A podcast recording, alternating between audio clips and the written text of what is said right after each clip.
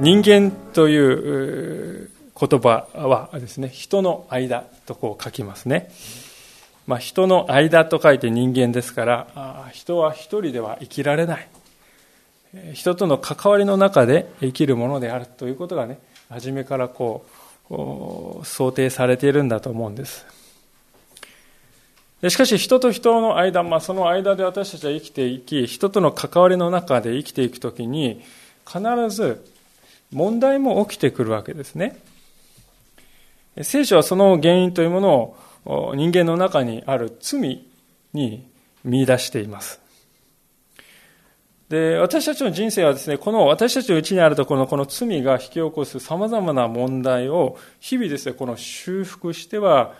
また歩み、また修復しては歩み、まあ、その繰り返しであるというふうに語っているように、そういうふうにですね、聖書は語っているように思います。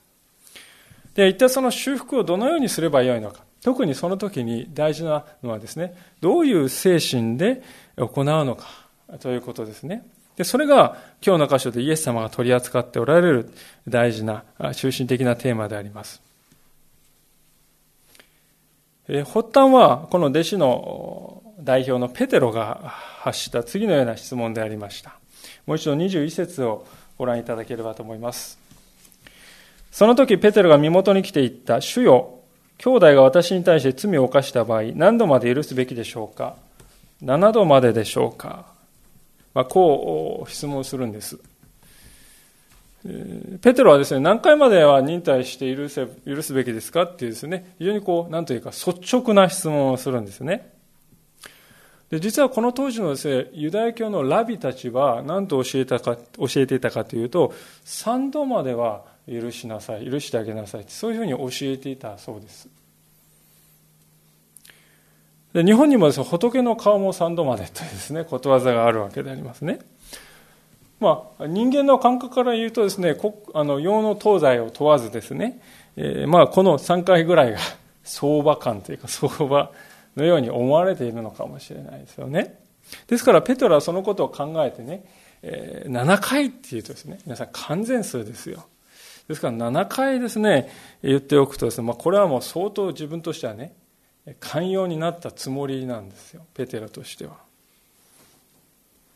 で7回まででしょうか、まあ、これぐらい言っとけばイエス様、うん、いいでしょうって言ってくれるんじゃないかなとこういう思いでね、イエス様に質問したんだと思うんです。で、それに対してイエス様のお答えはですね、思いがけないものであったわけですね。22節ですが、イエスは言われた。7度の7度までなどとは私は言いません。7度を70倍するまでと言います。こう言ったわけ、おっしゃったわけです。あの、この7度を70倍という言い方ですけどもね、これはあの最近の英語の聖書なんかでは77回というふうに理解した方がいいっていうふうな理解もあります。で、実際に77回って訳している聖書もあるんですね。しかし、問題なのはね、7の70倍で490回なのか、それとも77回なのか、そのどっちなのかという話ではなくて、イエス様は結局ここでですね、制限なしと言いたいわけです。完全数に完全数を組み合わせているということは、そういうことなんです。結局イエス様はここで、許した回数を数えるような生き方というのは、金輪際おやめなさい。と言っているわけです。それがイエス様の願いなんですね。で、そのことがですね、いかにえ大きな問題を引き起こすかということをですね、弟子たちを教えるために、えー、例え話がこれから始まっていきますね。で、今日一番大事なのはこのイエス様の例え話の真意というものを理解することでありますが、こういう状況でありました。23節このことから天の御国は地上の王に例えることができます。王はそのしもべたちと生産をしたいと思った。生産が始まると、まず1万タラントの借りのあるしもべが王のところに連れてこられた。まあ、主人公は王様とですね、しもべですよね、2人であります。おそらくこのしもべというのはですね、王様のこの重臣ですよね、家臣。だったとこう言われていますね。まあ、今で言うとこの財務大臣的なですね、そういう人だったかもしれませんね。で唐突にこの生産が始まっているように思うんですけれども、これはよくあったことなんですね。王家の財産をですね、ちょっと頼むと言って任された人が、あ時が来てですね、どうなったあのことはって言って計算して合わせるわけそれを生産するわけですね。そういう場面が扱われているわけです。でところがですね、どういうわけか、その時に王様の財産はですね、ピタリと合うかと思いきや、この人はなんと、1万タラントの借財をですね、王様に築いていたわけであります。でこの1万タラントというのはピンとこないんですけれども、このタラントというですね、言葉、これは当時のですね、この通貨のですね、最高の単位なんですね。まあ、ですから、で、この1万というですね、そしてこの数はギリシャ語の数を表すですね、言葉の中でももう一番大きい数ですね。1万と、万って言った言い方ですね。だから万よりも大きな言い方ってギリシャ語にはないわけです。ですから、1万とこのタラントって組み合わさってるということはもう究極に大きいという意味なんですけれども、ちなみにこの1万タランといったら現在の貨幣価値に直すと約6000億円とですね、いうことになるわけです。で、この当時のイスラエルというのは4つのですね、領域にこう分かれて、4人のですね、領主がこう攻めて、あ、ごめんなさい、治めていたんです。分けて、分割して治めていたんですね。で、その、イスラエル 4, 4つのです、ね、領域に分けられた、その4つ全部から1年間に入ってくる税金とか歳入をね、1000倍すると、やっと1万タラントになるってですね。そういう額です。だからイスラエルの国家のですね、税収の1000倍がですね、この1万タラントだということなんですね。まあ、天文学的という言葉がありますけれども、まさにそういう学なんではないかと思うんです。で、私たちはね、一体どうしたらこんなですね、借財をですね、作れるんだろうかと思うんですね。でもまあ、そのことは、この例えのですね、本質的な問題ではないですね。で余談になりますけど、昨日ちょっとですね、準備していた、ふと思い出して、この間ですね、中国のある政治家の人が国家の財産を使い込んでしまったという記事を思い出しました。でその額はですね、1兆何千億円に相当するとですね、書いてありましてですね、えー、なんか聖書の話が現実になってしまったと ちょっと思ったわけですけれども、まあ、ともかくもこの人がですね、どうして1万タラットの借財があるかって理由は書かれていない。まあ、細かい状況設定は例え話ですから省かれています。で、大事なのは今現にこの人はそういう借財を王様に対して負っているということです。で、生産ですから当然ですね、彼は厳しく追求されるわけですね。それで自分自身も家族も持ち物も全部売り払いなさいとこう書いてあってです、えー、これは厳しいなって思います。でも今でこそ自己破産っていうですね、あの仕組みが整っているんですけれども、昔の時代はそういう仕組みはもちろんなかった。で自分を売ると言っても、この時代ですね、奴隷が、最高の価値のある奴隷がいくらだったかというと、1タラント。で大体ですね、の人は、奴隷はですね、その10分の1の0.1タラントぐらいで売り買いされていたそうです。ですからこの人たちが一族、自分たちの家族全員をですね、この身売りしたとしてもどうにもならない。せいぜい1タラント行くか行かないか。わけであります。しかし、それにもかかわらず、この人はですね、なんと、こういう態度に出るわけですね。26です。です。それでこのしもべは主人の前にひれ伏して、どうかご猶予ください。そうすれば全部お払いいたします。と言いました。皆さん、その1万タラントですね、借財があるんですから、ああ、ご主人様どどうかお許しください。何卒お慈悲をお与えくださいと言ってですね、嘆願するのかと思ったら何というかというと、猶予をくださいって言うんですよね。猶予をください。そうすれば全部お払いしますって言うんです、皆さん。小さい子供でももう少しまともな弁解を思いつくのではないかと思います。彼がしていることは要するに時間を稼ぎ、時間を稼ぐという以外の何者でもない。ひたすら問題をですね、先送りして、先送りして、自分も売ろうとせず、家族も売ろうとせずに、なんとか助かることをですね、考えているんですね。つまりこの人は自分の問題というものに真剣に向き合っていないんです。ああ、私には到底追い切ることができない。憐れんでください。王様、どうぞ憐れんでくださいと頼むんではない。時間をください。そうすればできます。って言い切ってしまう。で、このですね、自分自身が見えていないのがですね、後になってとんでもない問題になってくるわけですけれども。で、こういうですね、しもべを見たときにですね、嘘を言うなって言ってですね、王様がまあ、嘘を800をですね、並べ立てて苦しい紛れの言い訳をしているしもべを見るとですね、私たちはどういうふうに思うでしょうかね。やはり、不誠実だと思うんじゃないかと思うんですね。でところが、このようなですね、えー、しもべを前にして、王様が取った態度って、これがですね、もう本当にこの話のとんでもないところでありますね。27節ですが、しもべの主人は、かわいそうに思って彼を許し、借金を免除してやった。王様は、かわいそうに思った。このかわいそうに思うという言葉は、腹渡というですね、腹のこの臓器のですね、まあ、そういう言葉からあのできた言葉ですね。心の大体感情というのはこう腹で感じるですね。やっぱり私たちがこうストレスを感じると一番どこに出るかというと内臓にね出てきます影響が出てきますよね。本当にこう昔の人たちは感情の座っていうのは腹のお腹の中にあるというふうに考えてたかもしれません。ですからもうその最もです、ね、深いところから出た、腹旗からこう出てきた深い共感のですね、念ということです。もうそういうこう、深い憐れみの心に満たされた王様はですね、えー、彼を許した、つまり彼はこれは解き放ったっていう言葉なんですね。えー、多分縛られて出てきたんですよ。で、その彼を解いてやって、そしてあろうことか、1万タラットの借金を全て棒引きするっていうですね、途方もない寛大さを示したのであります。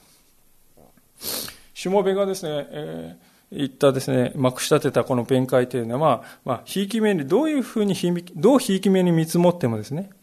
真実でもないし、誠実な態度でもない。時間をかければ何とか払えるというような額ではないんです。ですから王様はですね、うん、分かった、お前の言うことも最もだって言って納得して説得されて、えー、これをしたんじゃないんです。王様は憐れみ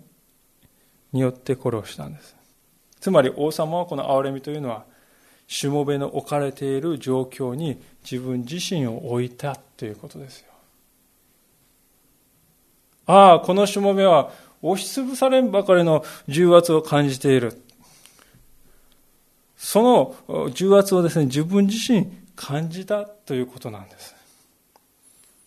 私がこのしもべの立場だったらどう思うだろうか。彼がこのようなことをまくし立てて自分を守ろうとする、その深い、押しつぶされそうなプレッシャー、私はそれを分かる。そして、感情の深い、最も深いところから、王様自身が彼の心をですね、感じ取ったということなんですね。それがかわいそうに思うというその言葉なんです。で私が彼の立場だったら一体何をしてもらったらですね一番喜ぶ嬉しいだろうか。借金を棒引きされて解放されることだと。それをしたんですよねそして。ありえない寛大さとなってその憐れみの念というのはですね現れたんであります。言うまでもなくですね、このお話というのは私たち神様の前における私たちの現実の姿を表しているわけですね。で、本当にですね、このお話を読むときに、しかし私たちはですね、あることを忘れているんではないかと、ふと思いました。王様は憐れみの面にですね、打たれて、本当にこんな素晴らしいことをしてくださった、本当にそれはなんと感謝なことかとこう思うんです。でも、どうでしょうか。この王様が、この王様はですね、このしもべの借金をですね、初めからなかったことにしたんでしょうかそうではないですよね。王様自身が彼の借金の損失を身に負ったんですよね。帰ってこないもの。王様自身が私がその損失を莫大な損失を負おうっていうことですよこれは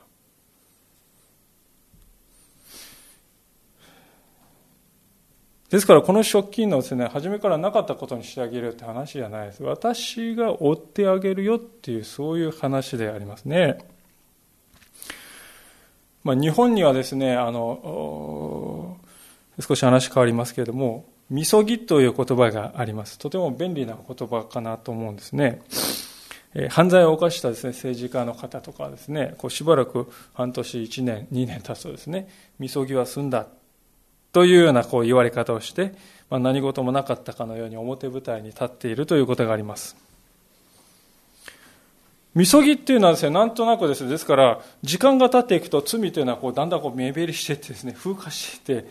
こう崩れていってなくなってしまうかのようなです、ね、理解を日本ではみんなしているということなんですね。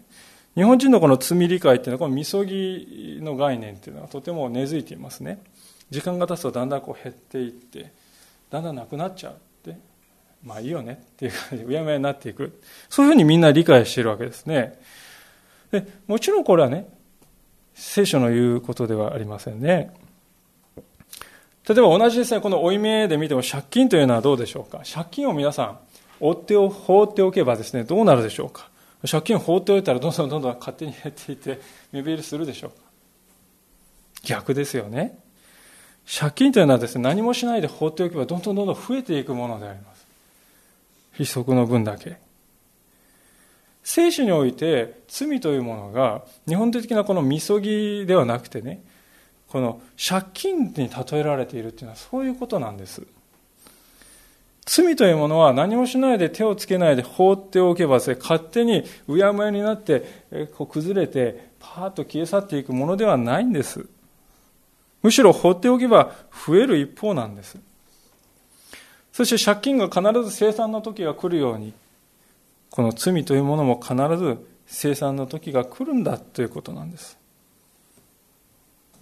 そして私たちの神様の前における姿というのは、この1万タラントの借金が、王様に対して1万タラントの借金があるように、神様の前にとても追い切ることのできない罪を背負った。それが私たちの現実の姿なんだ。と言ってるわけでありますね。王様はですね、その生産の時に借金を棒引きしてくださったわけです。1万タラントの借金を棒引きするということは、この貸した王様がそれを全部かぶったということなんです。で私たちはですね、本当にこの王様が受けた損失のことをこの話を読むときに、ころりと忘れてしまうんですよね。この話はですから、この信じられない許しを受けたってよかったっていう話であると同時にですよ。1万タラントという莫大な借金を貸主である王様が自分自身で引き受けたというそういう話でもあるんですあるわけです。王様私たちのこのつまりこのしもべの罪はですね王様は気まぐれであまあいいよいいいいいいいからいいからって言ってですねうやむやになったんじゃないですよ。損失のすべてを私が負うからそう言ってのみこの人は許されたわけであります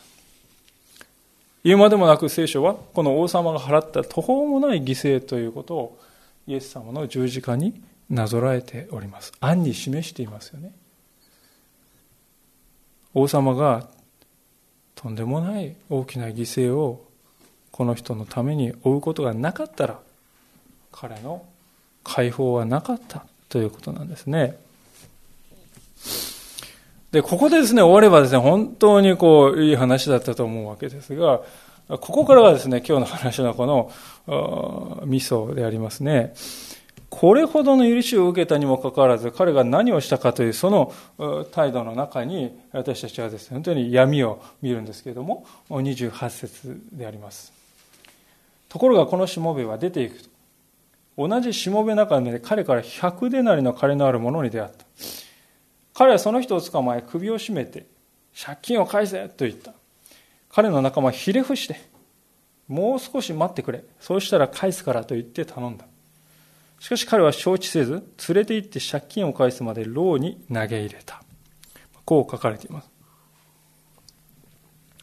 まあ、意気揚々とですね、大木を出てきてですね、あーと言ってですね、歩っていた彼が、おっ、あいついたっていうことですよね。で、100デナリ貸しがあるって、この100デナリっていうのはですね、えー、確かに柱金じゃないですね。1デナリって大体1万円ぐらいに相当するんですが、100デナリ貸したと100万円も貸したんですよ。えー、決してですね、だから10円や100円や1000円貸してって言ってですね、そういう話ではなくて、結構大きい額では確かにあるわけですよ。しかしね、ここで大事なことは、1万タラント、6000億円、1万タラントに比べればそれはトロに足りない金額であるということです。で、なんとこの人は、つい今しがた自分が天文学的な借金を許されたのに、そのことをコロッとこう忘れて、仲間の100万円の借金に心がもう、ただこう、一点に奪われてしまっているんですね。こういう感覚の麻痺っていうのはですね実は今現に私たちの国でも起こっているのかなというふうに思わなくもないです。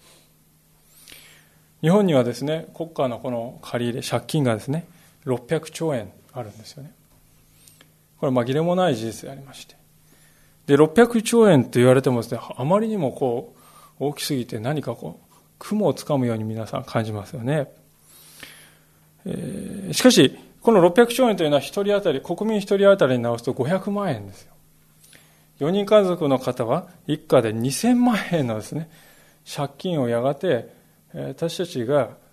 国民が全部負うっていうことでありますから。まあそう言われると途端にですね、すごい現実感が出てくるんじゃないですか。えー、っていう、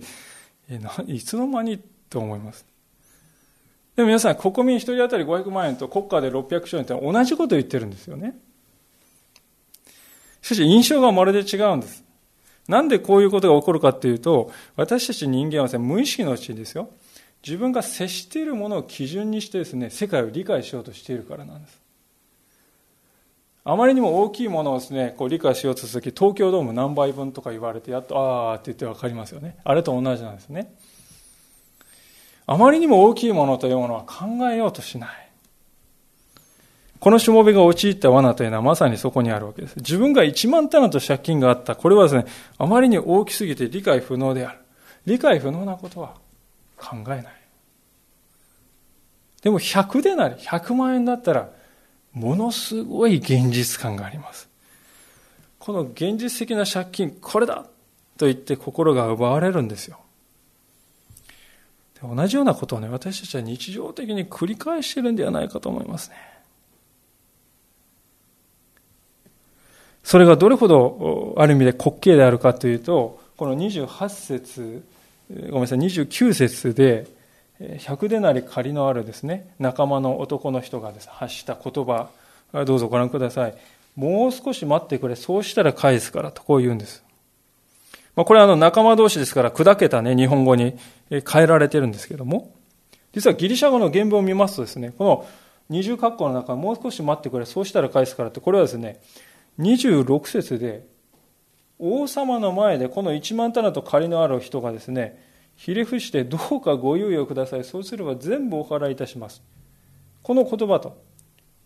全部っていうのはないんですけど、それが全部、あ 全部ってない、全部っていう言葉はないんですけど、それ以外は全く同じ言葉なんです、ギリシャ語で。だから29節100でなり借りのある男が言った言葉自分が王の前で言った言葉全く同じ言葉です皆さん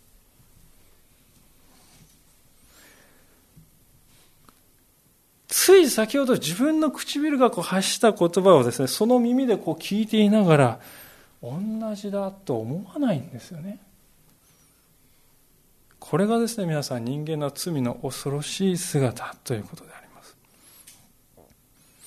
一体なぜこうなってしまったかというとこの人が自分が負っていた1万タラントのですね借金のことをですねまたそれがどうして許されたかということを深く思い巡らしていなかったこれに尽きるんではないでしょうか私たちに必要なことは、この王様が私にしてくださったことは一体どういうことかということを心に留め続けるということであります。繰り返し繰り返し心に留めるということをしないと、人はこんなにもたやすくですね、さっき自分がどれほど膨大な罪を許されたかということを忘れてしまって、そして人を裁くようになってしまいます。人を許さないものになってしまいます。自分が与えたですね、人に与えた損失のことはもう完全にコロッと忘れてしまうのに、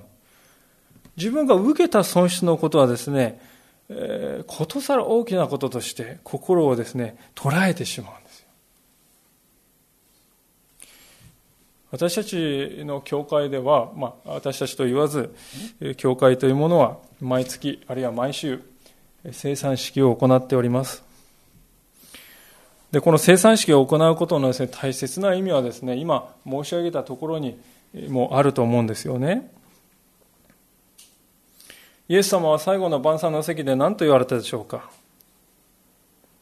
これはあなた方のための私の体です。私を覚えてこれを行いなさいと言われました。私を覚えて覚えていって思い起こして思い出して思い巡らしてそうしてこれを行いなさい言われました。また杯をですねイエス様は渡した時に何と言われたかというとこれは私の契約の地です。罪を許すために多くの人のために流されるものですと言われました。イエス様の裂かれた体と流された血を、神の子がですね、そのような犠牲を払った。だから今の私があるんだということを私たちは繰り返し繰り返し思い起こしていないと。あっという間に忘れてしまうということなんです。だからこそ私たちはこの生産というものをですね、本当に大切なものとして、いつも守っているんですよね。そうでないと私たちはですね、いともたやすくこの人になってしまうからであります。このことが私たちの中でどうもおろそかになっていくとですね、えー、何が起きるかというと私たちは自分を客観的に見れなくなるんですよね。もう視野がすごいぐわっと狭くなってしまってえー、そして恐ろしいほどのですね盲目なあり方になっていってしまうのであります。聖書の中に典型的なその一人の実例がありますよね。まあ、以前も触れたことがありますし、また何度かメッセージの中でも話していますが、ダビデであります。第二サムエルというですね、えー、書物を読んで、何度も読んでおられる方は、11章というところにダビデが何をしたかという、とんでもない罪が書かれていることをよくご承知であろうかと思います。ダビデは家来の妻に浴場をですね、燃やしました。彼は王様の権威、権力を利用してですね、彼女を寝取るわけです。妊娠が発覚すると、今度は彼女の夫のウリアを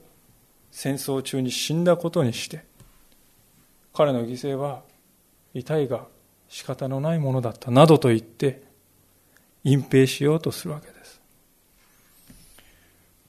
全てがうまくいったわいとこ思っていた10ヶ月後に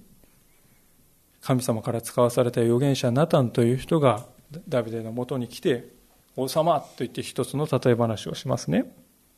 それは大金持ちが客をもてなすために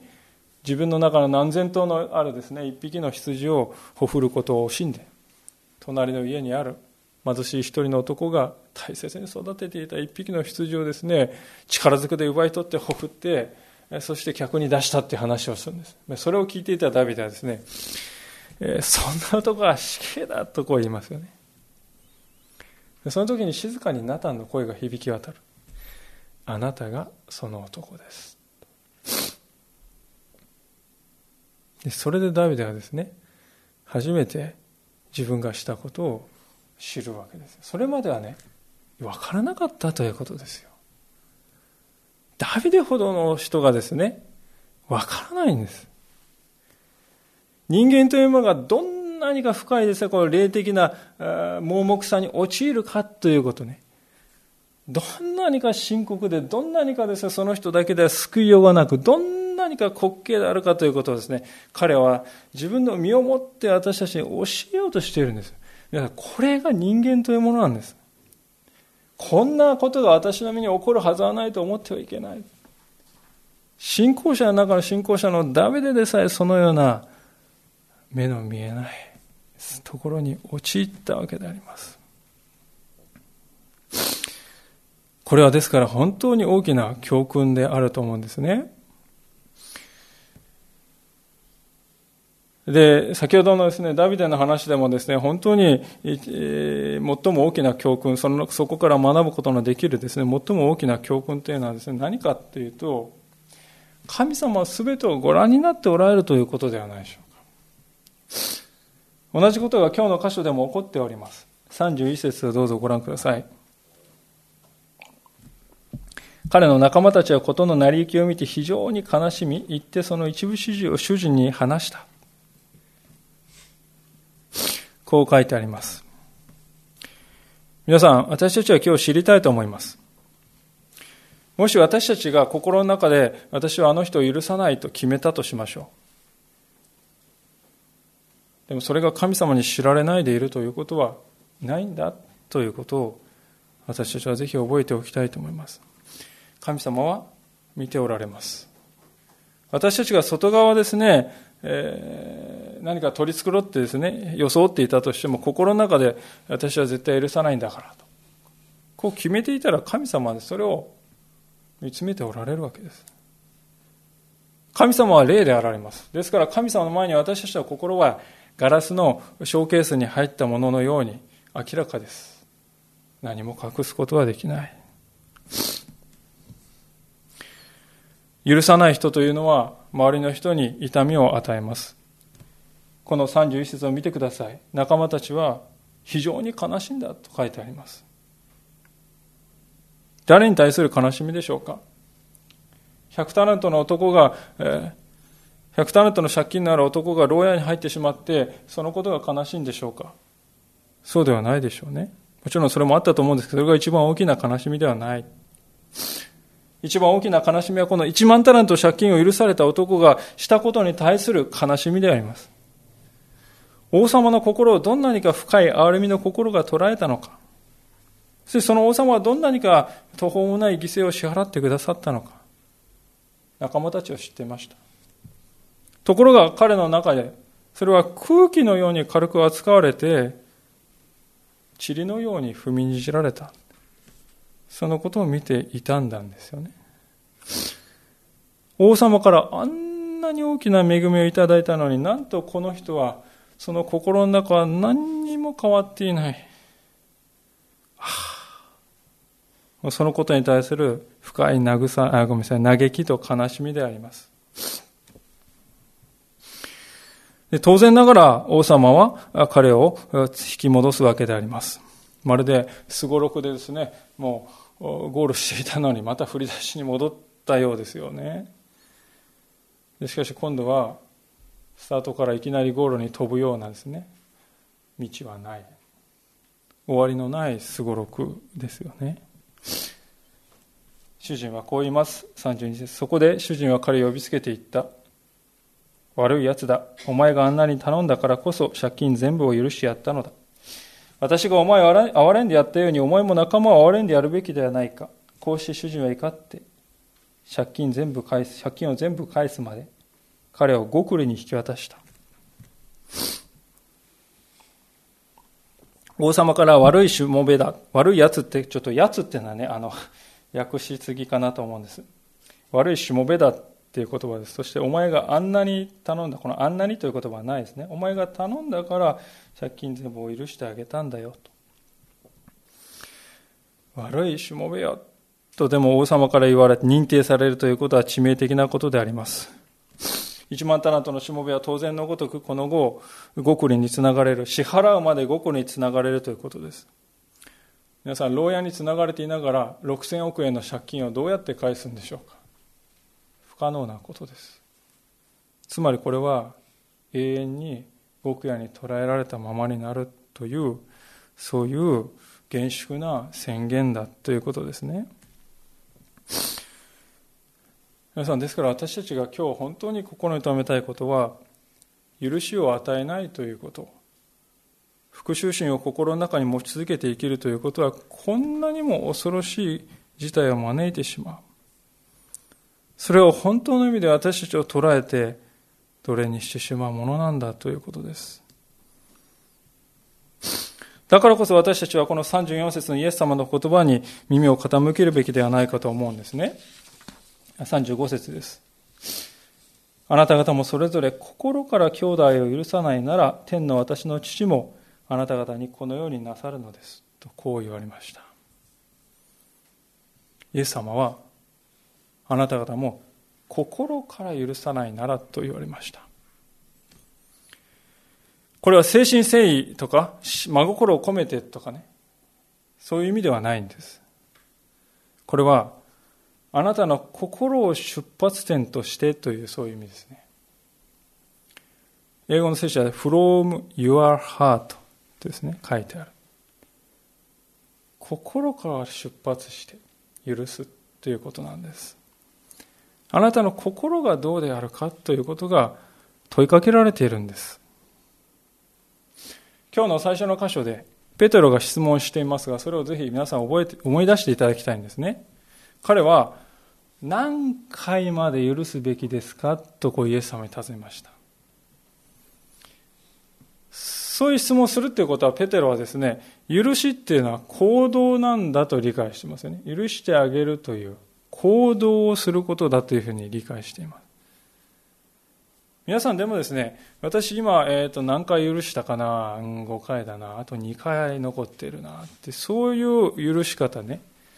指より数えながら許す許し方っていうのは一体何なんでしょうかそれはつまり私はもう5回も許してきた。ここまで許せば、あと2回、それだけは我慢するけども、あと2回言ったらもう最後だぞって言ってですね、こう、そう見ておれって言ってですね、自分の復讐心もあと2回までだ。2回を超えたらもう何したっていいんだ。というようなね。自分の復讐心を正当化するために回数を数えているんじゃないでしょうか。ですから私は申し上げたいのです。回数を数えているような許しというのは許しではないですね。実は怒りを表すまでのカウントダウンです。5、4、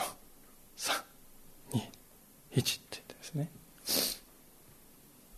ですから悲しいことですけれども、こういうですね、ペテロのこの何回もでしょうかっていうような発想にとらわれている人というのはですね、許せば許すほどどんどんどんどん復讐に近づいているということじゃないでしょうか。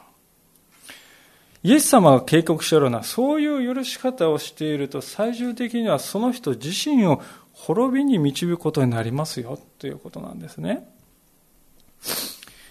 クリスチャンが与える許しというのはこういうものではないはずです。先ほど見たようにそれは心を出発点とします。一万タノと許してあげた王様はどうしたでしょうか？はじめに憐れみの心に打たれたんですよ。この心に立つということなんです。確かにこれは簡単ではありません。許すことには痛みが伴います。100でなり、1万タロットに比べれば少ないって言っても100万円って聞くと多いって思いますよね。確かに少ない。決してね、損失がないわけじゃないですよ。結構損失受けるかもしれないわけです。でも皆さん、そういう時こそイエス様の十字架を思う時、思うんです。イイエス様の十字架を思うなら私が受ける損失、それは全て、もうすでに埋め合わされていたんじゃないか。そう気づくんではないでしょうか。いや、その埋み合わせて、私が受けた損失を埋み合わせて、あまりあるものをイエス様は与えてくださったんじゃないか。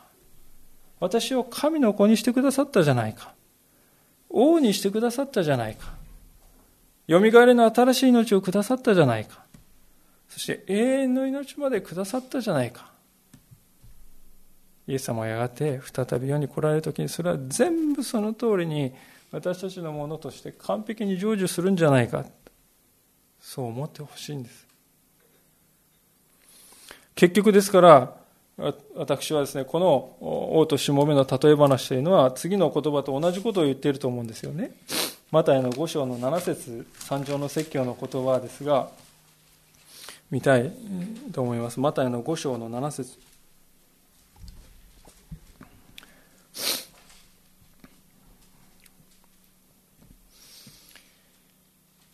お見せします。マタイ5章7節憐れみ深い者は幸いです。その人たちは憐れみを受けるから。憐れみ深い者は幸いです。その人たちは憐れみを受けるから。他の人に対して憐れみ深いという人はどういう人でしょうか？それは自分がどんなにか深い憐れみを受けたかということをちゃんと覚えている人なんです。つまり人を許すということと私は許されているというそういう実感を持っている。そのことはですねコインの表裏のように一体のものであります。私は許されたものだと思っている人はですね人をも許します。私は許されたという実感が薄い人はですね人をも許しません。つまり許すことと許されることとはコインの表と裏あるいは車輪のですね右と左のですねタイヤのように分け放つことができないものなんだよとイエス様は言ってここで言っているわけであります。ですからある仲介者はですねこのことを次のように見事にまとめています。あなたが他の人を責めるときはいつもあなたはあなた自身を責めているのだとこういうわけですよね。あなたが他の人を責めるときはいつもあなたは実はあなた自身を責めているのだということです。私たちが本当にですね、これは非常に心を打つ言葉ではないかと思います。私たちはついですね、許せないのはあの人があんなことをしたからだと、こう、あの人がというふうに考えがちなんですが、でも実は許せない思いがあるのはどこにあるんでしょうか？あの人の心の中にあるんでしょうか？そうではないですね。私自身の心の中に許せない思いはあるんです。怒っているのは誰の心でしょうか？あの人でしょうか？私の心であります。復讐心をですね、燃えているのは誰でしょうか？あの人ではない。私です。私たちが自分自身の中にあるこの裁く思いをですね、その原因はあの人なんだ。この人なんだというふうに外に見出そうとしている限りですね、実は私たちはこの1万タラントのしもべがしたことと全く同じことをしているんではないかと思うんですよね。つまり自分が1万タラント許されたことを忘れ、100でなりに心が支配されているということです。先ほどの仲介者はですから許すということについてですねまた次のような示唆に富んだ言葉も語っております。ちょっとご紹介しても終わりたいと思いますけれどもこういうふうに語っています。ちょっと長いんですけれどもどうぞお聞きください。許しとはあなたの肺の中にある空気のようなものである。前に吸い込んだものを吐き出した時にのみ次に吸い込むスペースができる。もしそれを留めておいて、それを本当に絶望している人に与えるということを拒むなら、もう溜めてね、こう、って言って溜め込んでいるならってことですね。もはやあなたはそれ以上自分の内に取り込むことができず、速やかに窒息していくだろう。しかしもし肺が開いていて、他の人に許しを与えるのなら、肺が開いているということですよ。神の愛と許しを受け取るためにも開けている。開いているということだ。しかしもし神の愛と許しに対して固く閉ざされているとすれば、他の人に対しても固く閉ざされているだろう。私たちをしてごめんねとか、あなたを許しますと言えなくさせるものは一体何だろうそれは子供らしくないこと。つまり、私はそれをするにはあまりにも大切な存在でありすぎる。症候群であると。それは私たちがこのことを忘れているか学んだことがないからではないか。すなわち、天の御国で最も偉大なものは、ひっくり返された人であり、小さな子供のようになった人であるということ。いかがでしょうか、皆さん。肺は空気を吐き出さなければ次のですね、息を取り込むことができず、窒息していってしまう。本当にそうではないかと思います。許しというものはそういうものだと。そして私たちの肺がですね、許しに向けてこう開け放たれているとですね、神様の許しもまた自由に入ってくるんですよ。許しがわかる。豊かに見ることができる。そうではないかと思います。この仲介者はまた、こうも言っております。許すということは復讐心をこらえて飲み込むことではない。そうではなく、まるで何事も起きなかったのように許して忘れることだ。こう書いています。肺をですね、皆さん息をこう出すときに肺がでからですね、ふーっとこう出てきた空気にね、紐が一つ一つの分子について、はって言ってまたヒュッとかって戻すなんてことを考える人いますよね。肺からフって出したらもうパーって言ってですね戻らないです。当たり前のことです。惜しまずに全てを吐き出して与えてそして初めて新鮮な空気がですね新しい空気が入ってくることができます。私たちは私たちの周りにいる人々を見て一体この人は何回許せば気が済むのかってねそういうふうに考えたくなるんですよ。でもね何回って考え出した途端に私たちはですね、えー、イエス様何回まで許すべきでしょうかってペテロ、トータ、この人とペテロと同じことをしているわけです。回数を数えることをやめましょう、皆さん。回数を数えるということは復讐に向けてカウントダウンしているということなんです。で、それはやがて私たちを蝕んでいって、私たちを滅ぼしてしまうものになるんだってイエス様は言うんですよ、今日ね。そうではなくて私たちは目を留めることはですね、復讐心が心を捉えようそうになったら、いや、イエス様はどんなにか大きなものを私のために許してくださったことよということを繰り返し繰り返し心に思い起こすということです。そしてそこに立つということです。そして王様の憐れみはもちろん難しいかもしれないけれども一歩一歩私の思いとしたい。そこを出発点としたい。そういう生き方に変えられていきたいのであります。イエス様の憐れみは今も昔も尽きることなく永遠に注がれているのですから、お祈りしたいと思います。